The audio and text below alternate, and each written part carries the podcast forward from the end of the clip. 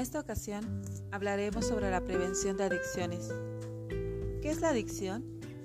Es el uso repentino de sustancias psicoactivas hasta el punto que la persona se está intoxicando. Esta muestra dificultad para abandonar el consumo de drogas o modificar el uso de ellas. Busca la manera de obtenerlas a cualquier medio. Las drogas son una sustancia que cuando se introducen al cuerpo alteran la actividad mental y física de las personas, afectando principalmente el cerebro, que es parte del sistema. La edad de inicio a las drogas es entre los 12 y 13 años de edad. Para ambos sexos, ambos son muy vulnerables. Los amigos son la principal fuente para conseguir las drogas.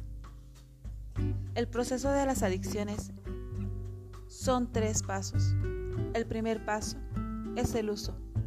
Este suele ser de vez en cuando, por diversión, curiosidad o por pertenecer a un grupo. El segundo paso es el abuso. Se incrementa el consumo y se consume con más frecuencia. El tercer paso es la adicción o dependencia. Hace que la persona consuma para calmar el malestar por no tenerlo. El consumo de las drogas es por múltiples causas económicas, educativas, culturales, por violencia familiar, por estilos de vida, por la incapacidad de tomar decisiones o resolver problemas, la baja autoestima, la intolerancia, la, frustración, pueden ser algunos de los factores que inicien a la persona al consumo irresponsable de ellas. ¿Cómo podemos prevenirlas? Fomentando el estilo de vida saludable, conocer con quienes conviven tus hijos, educar con valores positivos hacia la vida, apoyarlos para tener amistades positivas. Escucha a tus hijos, fortalece la autoestima de tus hijos. Habla con tus hijos sobre las drogas. Enseñales a tus hijos a saber decir no. Promueve y fomenta en tus hijos actividades físicas. Enseñales a identificar las señales de alarma. Crea un ambiente de comunicación, respeto y confianza.